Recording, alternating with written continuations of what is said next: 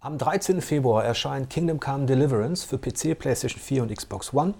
Das ist ein Rollenspiel, ein mittelalterliches Rollenspiel, auf das wir uns schon freuen.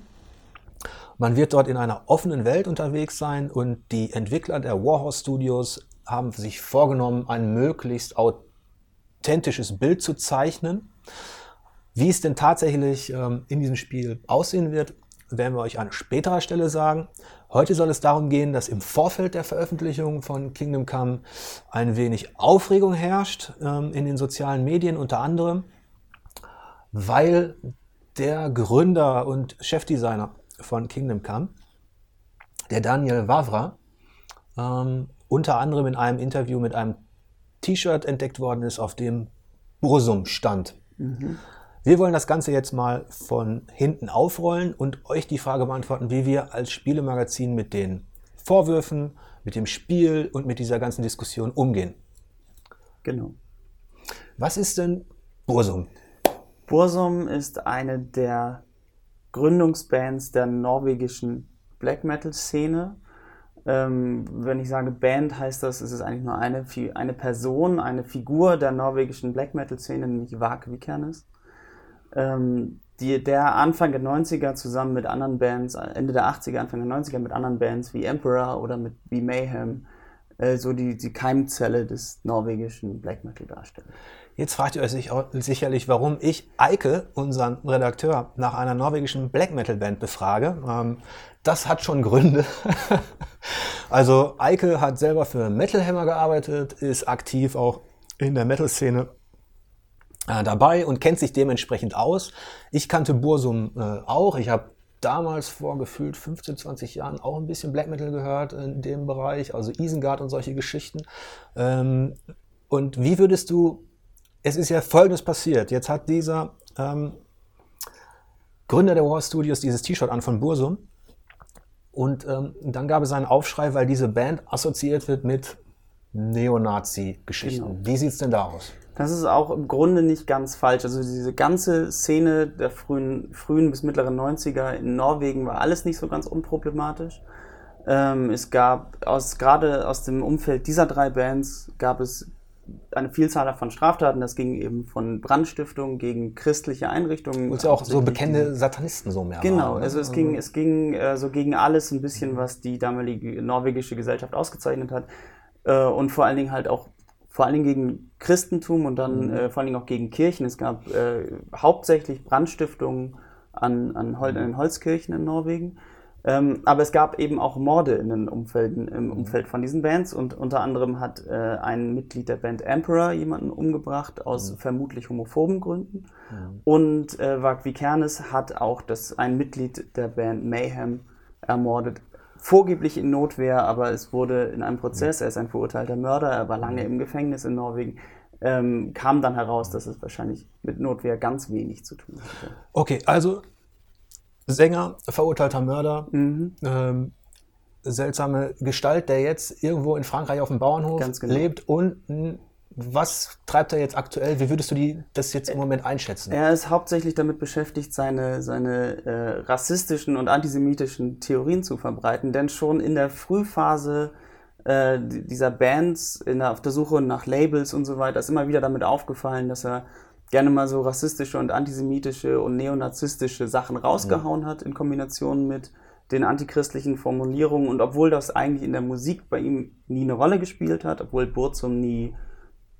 Nazi-Texte geschrieben hat und die Songs nie Nazi-Songs waren, ist es schon so wie bei vielen dieser Bands aus dieser Zeit, die diese Musik spielen, dass es dass das schon irgendwie immer eine Rolle mhm. gespielt hat und er selbst ist eindeutig ein mhm. Neonazi äh, dadurch, was er, was er denkt, was er sagt und wie er mhm. sich selbst auch in der Öffentlichkeit stilisiert. Also nochmal die, die Fakten, also die seine Band selber, seine Texte selber sind keine Nazi-Propaganda, sondern ich habe ja auch mal reingehört, es ist eher äh, so eine Art von ähm, psychedelischer Volksromantik mit, egal, äh, jedenfalls ähm, ist, propagiert er keine äh, Nazi-Ideologie, genau. gilt aber in vielen, in vielen Kreisen, in vielen Bereichen mit, mit seinem, aufgrund seiner Vergangenheit, aufgrund seiner Stellung, für manche eben schon als es gibt ja auch, glaube ich, dieses, äh, dieses, Sub, äh, dieses Subgenre, ne? NSBM. NSBM? Es, gibt, es gibt NSBM und es gibt NSBM-Bands und ja.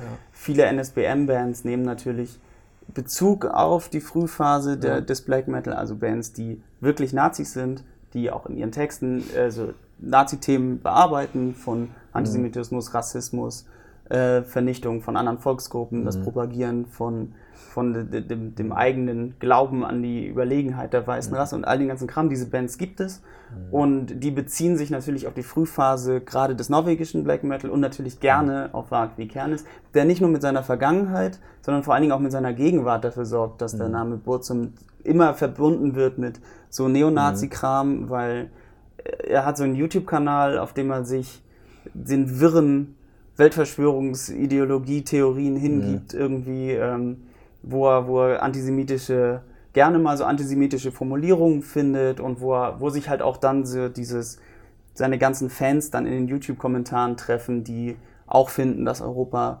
weiß und nordisch sein muss und äh, dass Schwarze oder äh, Ausländer da auf jeden Fall nichts zu suchen haben und die Juden sowieso an allem schuld sind. Das heißt, vor allen Dingen die Gegenwart von Wagwi Kerne sorgt dafür, mhm. Dass, äh, dass das alles Okay. Nicht so schön. Würdest du jetzt als Kenner der Szene sagen, wenn, wenn du jemanden mit einem Bosum-T-Shirt siehst, auf einem Konzert mhm. oder irgendwie in deinem Bekanntenkreis, keine Ahnung, ist es denn sofort ein Indiz dafür, also ist es so wie Störkraft und Co., also ist es sofort ein Nazi? Nein, das ist halt, und genau das ist der Punkt, das kann man einfach so pauschal nicht sagen. Da Burzum eine so wichtige Band sind in, in, dem, in dem frühen Black Metal Norwegens und da sich ähm, viele Leute auch auf die auf das Unpolitische dieser Musik beziehen, weil die Musik an sich eigentlich keinen politischen Ausdruck hatte damals, sondern dass eher so im Umfeld der Musik stattfand. Ähm, und viele Black Metal-Fans sich dann eben gerade auf dieses Unpolitische der Kunst beziehen und sagen, ja, aber ich meine damit doch die Musik und gar nicht den Menschen, was für mich schwer zu trennen ist. Also ich würde weder Boot zum Hören noch ein Boot zum T-Shirt tragen, weil das für mich untrennbar miteinander verbunden ist. Aber es gibt eben Leute, die beziehen sich auf die, auf die fehlende Politik in der Musik und die sagen, das, deswegen trage ich dieses T-Shirt. Und deswegen ist es schwer zu sagen, mhm. wie das wirklich gemeint ist. Natürlich ist es ein schwieriges Zeichen. Also es ist äh, gerade in, in Osteuropa entstand dann so gleichzeitig auch so ein Zirkel aus Black Metal Bands und in diesem Zirkel von Black Metal Bands gab es auch bestimmte Personen, ähm, die, die, die genau die gleiche die Ideologie auch vertreten haben, die aber auch in ihre Musik haben einfließen lassen. Und dann gibt es so Bands wie Graveland, die relativ wichtig sind äh, die auch noch im Zusammenhang stehen mit anderen Bands, die heute ziemlich groß sind ähm, und, und sich auch davon mehr oder weniger distanziert haben. Und deswegen, ähm, also da muss man, da muss man immer mal ein bisschen genauer hingucken und gerade bei so bei einem, bei einem Osteuropäer könnte es sein. Also man, man kann nie sagen, ähm, so oder so. Das, dazu muss, müsste man wohl mal mit der Person genauer über das Thema sprechen und vielleicht auch fragen, was denn da eigentlich los ist. Also ich finde es auch sehr, sehr gewagt von dem, also von dem Tragen eines T-Shirts, wenn es denn nicht eindeutig ist, ja, ähm, direkt auf die politische Ideologie oder Überzeugung eines Menschen zu deuten, zumal ich auch sagen muss, manches ist ja auch ähm, äh, Protest, Trotz und Co. kann es auch sein. Und ich habe die Erfahrung gemacht, so als ich mich mit während meines Studiums mit germanischer Mythologie, mit nordischen Sagen, mit Wikingern und Co. beschäftigt habe, und eben auch Bands wie Bathory äh, gehört habe oder solche Geschichten, dass man dann auch schnell so, nur weil man sich für dieses Thema interessiert und ähm, vielleicht auch eine Band hört, die das, die das irgendwie thematisiert, dass man dann schnell, sage ich mal, irgendwie in so eine rechte Ecke gedrängt worden ist von Leuten, die sich nicht so wirklich auskennen, ähm, weil halt diese, dieses Gleichnis aufgemacht worden ist, äh, Wikinger, Germanen gleich Nazis. So, das ist jetzt, wissen wir nicht. Ähm, die Frage, die viel spannendere Frage für uns ist natürlich als Spieleredakteure, wie gehen wir denn jetzt äh, eigentlich damit um? Inwiefern ist es für uns interessant oder wichtig, dass er dieses Bursum-T-Shirt trägt? Was?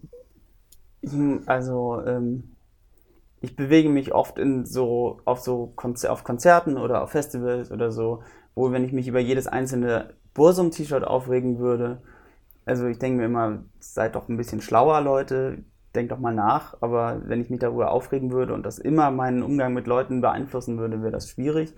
Ähm, bei, bei Herrn Wafra kommt meiner Meinung nach noch dazu, dass er sich in den sozialen Medien, wenn man da mal so ein bisschen auf Facebook guckt und mal so ein bisschen auf Twitter guckt, trifft er meiner Meinung nach nicht immer ganz den optimalen Ton in bestimmten Auseinandersetzungen. Ähm, weil er da gerne mal so antieuropäische Töne findet oder, oder so bestimmte politische Aussagen trifft, die, meiner, die mit meiner Meinung überhaupt nicht deckungsgleich sind, die ich, die ich zum Teil nicht gut finde, ähm, wo er sich dann so sehr, sagen wir mal, trotzig so diesem, diesem so einem liberalen Zeitgeist entgegenstellt und sagt so, wo dann so Aussagen auf Twitter fallen, so Mittelalter, wo Mann noch Mann sein darf, so ungefähr. Das sind so Aussagen, die mir überhaupt nicht sympathisch sind aber wo man auch sagen muss, ja, er kann das sagen.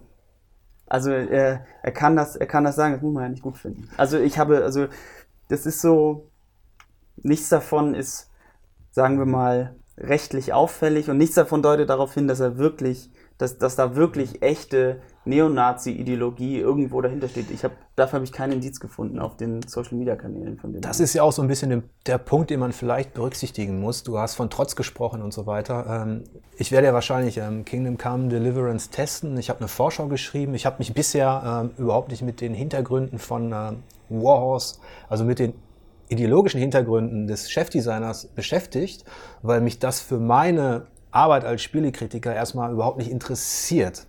Erstmal. Sprich, äh, mich interessiert am Ende des Tages nur, ob dieses Spiel unterhält oder nicht. Nicht in erster Linie, wie er tickt. Das ist natürlich jetzt nicht so, äh, dass es gar nicht von Interesse ist, aber ich habe hier das Gefühl, weil wir jetzt so ein bisschen äh, davon überrascht worden sind, von dieser, ja, von dieser Aufregung oder von diesem Gleichnis, dass Wavra Nazi ist. Das ist ja das, deswegen frage ich genauer ja. nach. Ähm, dieses, das geht mir ein bisschen zu schnell und der Trotz rührt vielleicht auch daher, dass er jetzt auf einmal mit seinem Projekt äh, sofort in diese Schublade geschmissen wird. Vielleicht hat er viel dazu beigetragen, äh, dass dieses Bild entsteht, aber ich habe für mich bei meiner ähm, Recherche, auch wenn viele Dinge dabei sind, wo man darüber streiten kann oder die man nicht so toll finden kann, also er hat Breitbart News ein Interview gegeben. Jetzt kann man sagen, ja, muss man weiß schon, was er macht, der Mann. Ne? Ja, genau, ja. muss man einfach ähm, machen. Beispiel, so, dann ähm, seine Auftritte, sage ich mal, auf Facebook, aber im, äh, wo er zum Beispiel in Tarnklamotten mit Waffen und so. Nur da, daraus wird gleich der Nazi-Schuh gemacht, wo ich sagen muss, Leute, passt ein bisschen auf, vielleicht gibt's auch, ähm, auch noch ein paar Graustufen. Ähm, man muss es nicht gut finden, was man macht, aber für mich ist es jetzt nicht total ersichtlich oder sonnenklar, dass dieser Wavra ein Nazi ist. Äh, das ist genau, genau, das ist nämlich das Ding. Also es gibt Bands, von denen trägt man ein T-Shirt und dann ist das klar. Also das geht äh, gerade auch im Black Metal-Bereich, wenn du da, da gibt es eindeutige T-Shirts, wenn du dich öffentlich positionieren willst, sei durch einen Code, dann ziehst du ein T-Shirt von einer anderen Band an und dann ist das eindeutig und dann muss man da aber gar nicht mehr diskutieren. So wie ich den Fall so sehe, also wie ich mir das jetzt mal so angeguckt habe, gäbe es, äh, würden wir in eine politische Diskussion geraten, wäre das, glaube ich, eine sehr hitzige Auseinandersetzung zweier sehr unterschiedlicher Sichtweisen, aber ich habe auch bis jetzt tatsächlich nichts gesehen, wo ich sagen würde, okay, das ist wirklich ein hardcore-ideologischer Nazi, den man auch öffentlich so nennen muss. Jetzt werden wir nicht eindeutig klären können, welcher Weltanschauung der Mitgründer von War Studios angehört, ähm, was aber in diese Debatte mit hineinschlägt, was, wo ich dann auch eine gewisse Hysterie sehe, die von außen hineingetragen wird, ist, ähm, dass es ja nicht nur bei dieser politischen, bei diesem politischen Vorwurf bleibt, sondern dass auch zwei andere Aspekte hinzukommen mit denen wir in den letzten Jahren häufiger zu tun hatten, wenn es um Spieldesign geht. Mhm. Und zwar, äh, dass den Entwicklern vorgeworfen wird, dass sie zum Beispiel keine schwarzen Figuren zeigen in ihrem europäischen Mittelalter und dass die Art und Weise, wie sie Frauen darstellen, also dass es ein sehr äh, chauvinistisches, männerdominiertes Bild ist, was sie da äh, abgeben. Mhm. Vor allem der erste Punkt ähm, äh, ist ein großer Vorwurf. Wie sieht's denn da aus? Was hast du da so für für Meinung gefunden oder? Ähm, tatsächlich gibt es diesen Vorwurf. Äh, genau das, was du sagst. Also es gibt diesen Vorwurf, dass keine äh, People of Color, keine Schwarzen in das Spiel integriert wurden. Und auf den Vorwurf hat äh, der Herr Wafra auch wieder etwas ungeschickt reagiert. So ein bisschen, er hat sich dann gleich diesen, den, den Rassismus-Schuh angezogen, nachdem das von, von US-Seiten, glaube ich, war das, ähm, so, so aufgebracht wurde, auch, im, auch, schon im Rahmen des Witcher, was ja auch ein osteuropäisches Projekt ist, kam irgendwann mal dieser Vorwurf auf, so bei Witcher 3 gibt es ja hauptsächlich oder durchgehend weiße Charaktere. Mhm. Und da ähm, ist, ist auch äh, hier Wafra in die, in die, so ein bisschen in die Bresche gesprungen für das Spiel mit, ne, mit ungeschickten Formulierungen, ähm, was ja diesen, diesen Vorwurf dann nicht unbedingt so, so richtig schön substanziell entkräftet, mhm. wie man das wahrscheinlich könnte. Denn ich finde immer, ähm, dass, also meine Meinung ist, dass man durchaus ein Spiel so machen kann, wie man möchte und wie man es in der Fiktion oder in der, in der, in der realitätsnahen Fiktion als richtig mhm. erachtet, äh, unabhängig von irgendwelchen Ideologien oder Wünschen von außen. Das ist so ein bisschen meine Meinung. Des, deshalb äh, finde ich diesen Vorwurf in diesem Zusammenhang schwierig, muss ich sagen. Ich bin ganz ehrlich, ich hätte genauso trotzig reagiert wie Wavra, wenn mir jemand vorgeworfen hätte, dass ich in meinem Spiel im 15. Jahrhundert, Spätmittelalter, wenn ich da nicht auch Schwarze zeigen würde. Ähm, ich kann ihn da ein Stück weit verstehen, weil ich der Auffassung bin, dass ein Spieldesigner für mich wie ein Regisseur ähm, wirklich das Sagen haben sollte, was alle Inhalte betrifft. Und weil ich der Meinung bin, dass Fiktion schon viel zu viel ähm, darunter leidet, also Unterhaltung, die, die angeboten wird, egal ob Film oder jetzt Spiel, ähm, dass Interessen von außen eindringen. Meist sind es ja wirtschaftliche Interessen, die irgendwas glatt bügeln. Ähm, aber jetzt kommen auch noch in den letzten Jahren, finde ich, immer ähm, Gesellschaft, aktuelle gesellschaftliche Interessen hinzu. Das wird sich auch nicht verhindern lassen, aber ich finde, ein Spieldesigner muss auch das Recht haben zu sagen, nee, ich will das genau so machen. Äh, mir geht es gar nicht darum, ob es authentisch und realistisch ist, denn ich habe ja auch Geschichte studiert. Schwarze gab es übrigens auch schon ähm, viel früher, ja. Also ähm, die Römer haben halb Europa erobert und ähm, man hat erst kürzlich äh, Schädelfragmente äh, äh gefunden in Schottland irgendwo von Ägyptern und Algeriern, die als Gladiatoren unterwegs waren ähm, für die Römer in Schottland. Ja. Ähm, dann hat es ähm, in der Wikingerzeit, es hat immer auch einen Austausch gegeben und es hat mit Sicherheit immer irgendwo in Europa auch farbige Menschen gegeben. Nur muss man ja sagen, gerade in dieser Zeit, Böhmen, 15. Jahrhundert, das ist ein Schmelztiegel der Kulturen, aber auch der europäischen Kulturen, also der Slowaken, Magyaren, Kroaten, Serben, ähm, die müssen da auftauchen, sage ich mal. Also die, die, Tschechen, ne, die Deutschen. Und vor allen Dingen, in dieser Zeit waren die Ungarn ähm, ein Thema und auch die Türken ein Thema. Also wenn ich mich schon wirklich für die für die historische Authentizität interessiere, so als Spielejournalist, dann würde ich ähm, eher darauf schauen, ob diese, sage ich mal, dominierenden Völker der damaligen Zeit wirklich abgebildet werden. Ähm, und ich sehe, das ist auch, ich finde, es ist auch so nichtig. Die Frage, ob dieses Spiel einen Schwarzen darstellt, die ist nichtig. Die, Fra die Frage wäre nicht nichtig, ob dieses Spiel zum Beispiel einen auch die Ungarn richtig darstellt, die Tschechen darstellt, dass sie die Deutschen darstellt, weil das sind die Hauptprotagonisten. Ja? Ich finde, ein Designer sollte sich da auch das Recht rausnehmen zu sagen, ja, das könnt ihr gerne wollen, weil es aktuell in der politischen Landschaft so ge gewollt wird, aber das ist mein fiktives Werk, das ist mein Spiel, Finger weg. Ja. Das mache ich so, wie ich will. Zumal man ja auch derzeit eigentlich noch gar nicht so richtig viel über das Spiel weiß, finde ich, was noch dazu kommt. Ja, und ich finde die also Vorwürfe, ich sag mal so, in diesem Spiel wird es vor allem um Machtpolitik gehen. Und die hat das europäische Mittelalter bestimmt, wie nichts anderes. Machtpolitik zwischen Fürsten. Aber es wird auch gehen um ein bisschen um den Religionskonflikt zwischen Katholiken und Hussiten. Und die spannende Frage ist gar nicht, ob da ein Schwarzer auftaucht oder nicht, oder wie die Frauen da dargestellt werden, sondern die spannende Frage ist eigentlich, wie dieser Konflikt dargestellt wird und inwiefern der aufkommende, sag ich mal, das aufkommende Nationalbewusstsein der Tschechen, aber auch zum Beispiel sowas wie der, ähm, der Antisemitismus, der im Mittelalter eine Rolle spielt, wie, wie das dargestellt wird. Das ist eigentlich das, woran sich auch zeigen wird, ob die Entwickler überhaupt irgendeine ideologische äh, Agenda fahren oder ob sie nicht tatsächlich einfach nur eine Abenteuergeschichte erzählen über, über, über ein Schicksal innerhalb dieser Kriegswirren. Ja, gerade an sowas wird sich auch dann quasi das Fingerspitzengefühl oder die Umgangsweise mit bestimmten ja. Sachen messen lassen. Ja.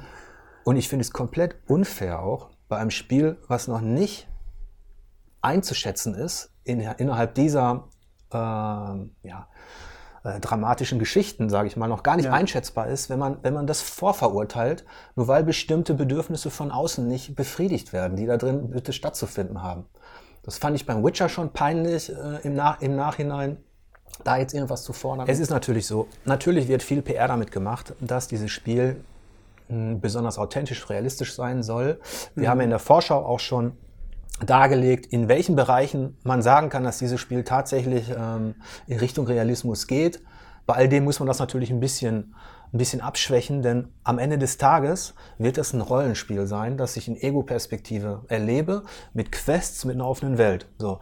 Insofern entspricht es eigentlich eins zu eins dem, ja, in, in, vielen Facetten dem Witcher oder anderen Rollenspielen. Nur, dass es in einer realistischen, authentischen Umgebung spielt und sich bemüht, bestimmte Dinge ähm, so darzustellen, wie sie denn vielleicht gewesen sind. Denn man darf ja bei all dem nicht vergessen.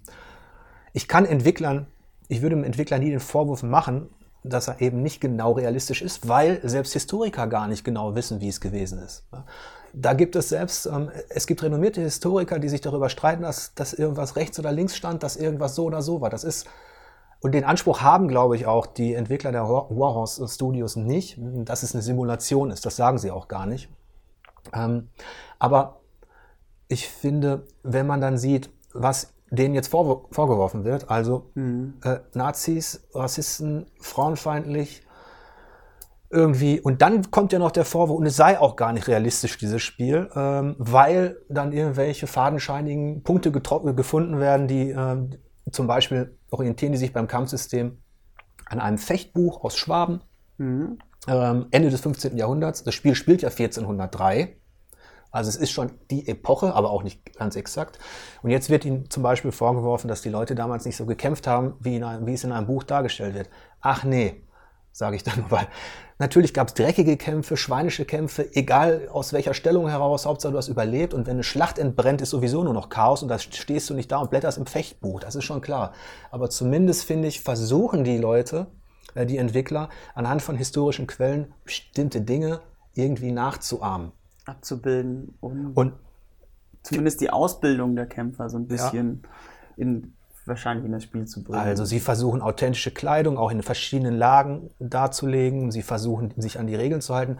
Am Ende des Tages interessiert uns als Spielekritiker aber nicht, ob sie sich genau in dieses Fechtbuch gehalten haben oder ob dieses Fechtbuch Grundlage für mittelalterliche Schwertkämpfe war, sondern eigentlich nur, funktioniert dieses Kampfsystem im Kontext dieses Rollenspiels.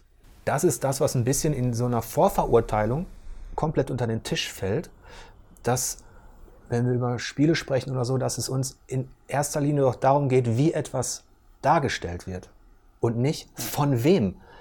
Wenn ich mir jetzt ständig die Frage stellen würde, ähm, ob David Cage ein guter Mensch ist, bevor ich meine Kritik anfange zu schreiben, ob Peter Molyneux vielleicht irgendwie abstruse politische äh, Ideologien verfolgt, dann habe ich halt als, als Spielemagazin, ich möchte das jetzt nicht verteidigen, also das soll jetzt nicht falsch klingen, aber ich muss mich als Spielemagazin entscheiden. Testen wir Spiele, sind wir Kritiker, äh, die sich auf das Spieldesign konzentrieren, weil dann fängt das für mich an nach Press Start. Dann öffnet sich die Welt und dann ist mir in dem Moment egal, ob der Typ irgendwo in Tschechien im Wald äh, in Camouflage rumläuft äh, und Europascheiße findet. Ja? Ist es mir in dem Moment egal. Zumal ihm das ja dann letztlich auch zusteht, so wenig ich mich damit identifizieren kann. Ja. Ähm, das kann er ja tun. Ja, weil wir, wenn wir einmal dieses Fass aufmachen, dass wir das mit einfließen lassen, dann müssen wir uns auch als spielepolitisches Magazin bekennen und dann müsste man das quasi auf alles runterbrechen und da kommt man dann, glaube ich, schnell in Schwierigkeiten. Also das ist für eine Kritik dann wird Kritik ideologisch. Dann wird Kritik auch gesellschaftsgetrieben. Und dann ist es eigentlich immer schlechte Kritik, finde ich. Man rückt dann ab vom Spiel. Man, dann ja. muss man, wenn man Call of Duty betrachtet zum Beispiel, muss man nicht nur sich angucken, wie gefällt mir der Bombast, wie gefällt mir der Shooter, wie gefällt mir eigentlich dieses, wie gefallen mir die Set Pieces und wie gefällt mir die Grafik, sondern dann muss ich mir angucken, wie gefällt mir die Verbindung zum militärisch-industriellen Komplex in den USA? Wie gefällt mir der Subtext, der ja immer irgendwie transportiert, dass Krieg im Namen der, des, des Westens, der, der Guten ja eigentlich nicht so schlecht ist? Äh, oder dass Krieg durchaus eine Lösung im politischen Konflikt sein kann oder und so weiter und so fort. Solche Sachen müssten dann bei vielen Spielen einfließen. Es ist schwierig es ist, also auch, auch mir fällt es manchmal tatsächlich schwer oder in bestimmten Bereichen ist es mir unmöglich, Kunst vom Menschen zu trennen. Ähm, gerade, also wenn man jetzt von, von sowas Abstraktem wie einem Videospiel weggeht, Schauspieler und Musiker von ihrer Kunst zu trennen, finde ich ziemlich schwierig. Gerade wenn es so, wenn es, wenn es die wichtigen Personen in einer Band sind oder wenn es, äh, wenn es eben Schauspieler sind, die ja sowieso immer sichtbar sind, fände es mir unheimlich schwer, die Kunst, die diese Menschen machen, von ihrer Person zu trennen, wenn es Personen sind, die Ansichten vertreten oder Handlungen vollführen, die man einfach komplett ablehnt. Weil so was Abstraktem wie in einem Videospiel ist es schwieriger, weil es halt, finde ich, nicht so direkt ist. Also es ist nicht, jemand schreibt einen Song und das ist die Person, sondern es Videospiel, da arbeiten hunderte, zum Teil hunderte von Leuten mit. Und äh, wer sagt mir denn nicht, dass bei zum Beispiel Assassin's Creed der Designer der Hauptfigur nicht auch ein Nazi ist? Ja, Deswegen finde ich das in so einem abstrakten Bereich, wo die Kunst nicht zu 100% mhm. direkt von der Figur, also von, von der mhm. Person abhängig ist, viel schwieriger zu sagen, dieses Spiel ist schlecht, weil die Person nicht zu 100% die Werte vertritt, die ich Nur vertrete. Es verändert, die Situation verändert sich natürlich an dem Punkt, wo man wirklich Gewissheit hat, wo man weiß, wenn ich jetzt wüsste, ähm, ich höre jetzt zum Beispiel Enslaved recht gern. Wenn ich wüsste, die hätten Nazi-Texte und sind überzeugt, dann wäre Ende Gelände für mich. Ganz genau. Ähm, dann höre ich die nicht mehr. Dann, dann ist es klar. Nur hier habe ich manchmal das Gefühl, dass dieses, ähm, diese Etikette Nazi, die wird viel zu schnell, viel zu schnell vergeben. Ähm, weil man muss ja auch sehen, dass ähm, in Osteuropa die Leute auch ein anderes Geschichtsverständnis manchmal haben, aus gutem Grund. Ja, die sind anders sozialisiert, die hatten, haben eine andere ähm, ich meine, die haben eine andere Zeit der Unterdrückung hinter sich, ähm, den Kommunismus. Ähm, ich will damit nichts rechtfertigen, nur ähm, zwischen ich bin irgendwie rechts und Nazi ist ja auch noch ein Unterschied, also den ich zumindest äh, irgendwie äh, machen würde. Ähm, das ist dann, das kann unsympathisch sein und so weiter. Aber das so. wenn das Spiel selbst, also das Produkt selbst ähm, jetzt kein Propagandamaterial ist, kein klar, klares Propagandamaterial. Und davon ist in diesem Fall einfach nicht auszugehen. Wobei Kingdom Come sehe ich da, ich habe es ja angespielt über acht Stunden, ähm, da habe ich nichts gesehen, wo ich jetzt ein ungutes Gefühl hätte oder denken würde, meine Güte, ich kann es noch nicht komplett einschätzen. Diese, diese ganze Debatte im Kontext von Kingdom Come, die trifft ja jetzt auch so einen, ja, so, so einen anderen Nerv, der mich jetzt als, ähm, als Historiker, der Geschichte studiert hat, besonders interessiert hat. Also ich habe sehr oft Videospiele auch ähm, empfunden als so Impulsgeber, als kreativen, äh, als kreative Zeitreise, ähm, als nehmen wir mal Age of Empires oder so. Da hat man dann geschaut, ähm, wie gut haben sie denn die Langbogenschützen äh, in dieses Spiel gebracht? Ähm, haben sie die, wo haben sie recherchiert? Und ich habe mich immer gefreut, wenn Entwickler ähm, halt tatsächlich äh, historisches Material mhm. genutzt haben, um ihr Spiel abzubilden. Aber am Ende des Tages war mir schon klar, ich spiele diese Spiele nicht oder ich, ähm, ich kaufe diese Spiele nicht, um mich jetzt historisch zu bilden, sondern eher um mich historisch, also um neugierig zu bleiben und vielleicht dann die Fragen zu stellen, die dazu führen, dass ich, dass ich studiere, dass ich mir ein Buch kaufe oder dass ich tief in die Materie mhm. gehe. Ich habe, also ich habe zum Beispiel jetzt an Spiele nicht den, den Anspruch, dass sie historisch authentisch sein müssen. Wie sieht es bei dir aus? Du spielst ja auch gerne. Äh, ich spiele ja, ich spiele spiel gerne Strategie, ich spiele gerne auch Weltkriegsshooter oder, oder andere Sachen. Das kommt, das kommt tatsächlich immer ganz drauf an, aber den allgemeingültigen Anspruch kannst du nicht haben, weil Videospiele Videospiele bleiben müssen, damit ja. sie weiterhin Spaß machen. Wenn ich ein ganz knallhartes Beispiel ist zum Beispiel, wenn ich ein einen ultra realistischen, 100% historisch korrekten Weltkriegs-Shooter spielen würde, das würde ja dann keinen Spaß machen. Das wäre natürlich ein interessantes Experiment und wäre, glaube ich, auch eine ganz interessante Sache, das mal zu machen.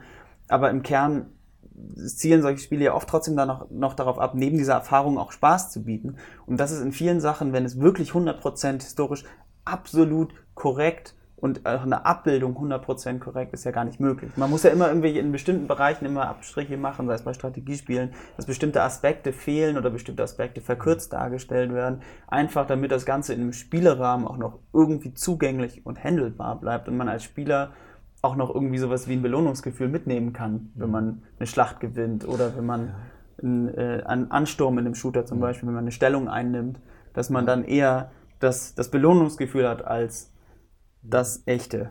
Es gab ja die, die Diskussion bei Battlefield 1, als es in den Ersten Weltkrieg ging, ähm, ob sich EA DICE herausnehmen dürfen, das so oder so frei darzustellen, wo ich mich dann auch gefragt habe, ich interessiere mich auch für die Zeit des Ersten Weltkriegs, aber ich ja. erwarte von einem, von einem Spiel, schon gar nicht von einem AAA-Anbieter, der für Unterhaltung steht, erwarte ich, von dem erwarte ich vielleicht Recherche.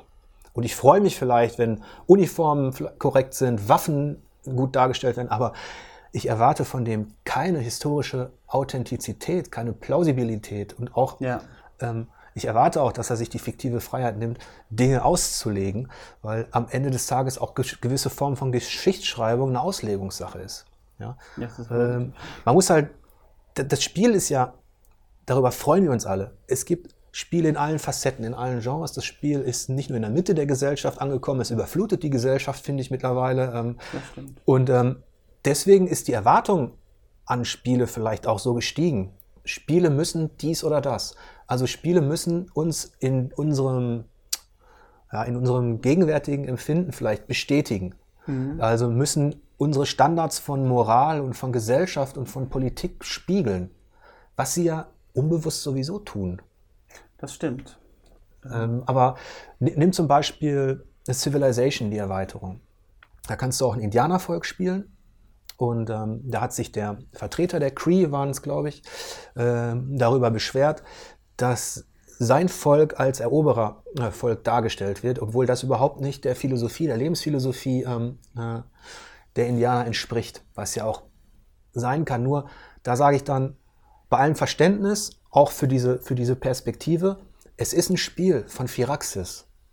Und in diesem Spiel kannst du letztlich auch nur ein fiktives Volk spielen, das so heißt, das aber eigentlich, ähm, sage ich mal, ich hätte nicht den Anspruch daran, dass die Creeder authentisch dargestellt werden, weil das ja. werden auch die Perser nicht, das werden auch die, die, die, Deutschen nicht, das werden auch die Briten letztlich nicht. Nichts wird authentisch ja. dargestellt, sondern es ist einfach nur ein, eine Schablone für ein Eroberungsspielchen. Not more. Das stimmt, ja. Also, ähm, ja, ja, vielleicht sollte man das auch immer so ein bisschen im Blick behalten, dass trotz aller Wichtigkeit des Mediums es letztlich vielleicht nicht immer auf die ganz großen gesellschaftlichen Zusammenhänge in jedem Spiel ankommt. Und also ja, das ist letztlich, so fies das klingt, dass es letztlich in manchen Bereichen vielleicht doch nur in Anführungsstrichen ein Spiel ist. Was mich, mich nervt an der Debatte auch dieses oder an der Tendenz, dieses, es gibt doch Fokusgruppentests, Umfragen. Die Leute, die viel investieren in eine Spieleproduktion, die haben doch schon so viel Schiss, dass sie irgendwo anecken dass wir möglichst viele Leute fragen, was wollt ihr haben und dann machen wir es so. Das heißt, mhm. ich habe das Gefühl, dass der, dass der Designer, der Regisseur oder meinetwegen auch der kreative Tyrann sowieso immer mehr entmachtet wird und kaum noch vorkommt. Ja? Ähm, und je mehr dann jetzt noch von außen an gesellschaftlichem Druck kommt, so nach dem Motto, ihr müsst politisch korrekt sein, ihr müsst, ähm, wir müssen alle Randgruppen drin haben, Frauen und Männer müssen gleich behandelt, selbst wenn es ins Mittelalter geht, was dann abstrus ist. ähm, also dann wird es dann wird's lächerlich und hysterisch und ähm, da mache ich dann auch irgendwie, da würde ich für mich als Designer auch sagen, bis hierhin und nicht weiter. Das ist mein Spiel. Ja. Und wenn in meiner Version dieser, dieses Abenteuers genau das, das so und so sein soll, dann bitteschön. Also.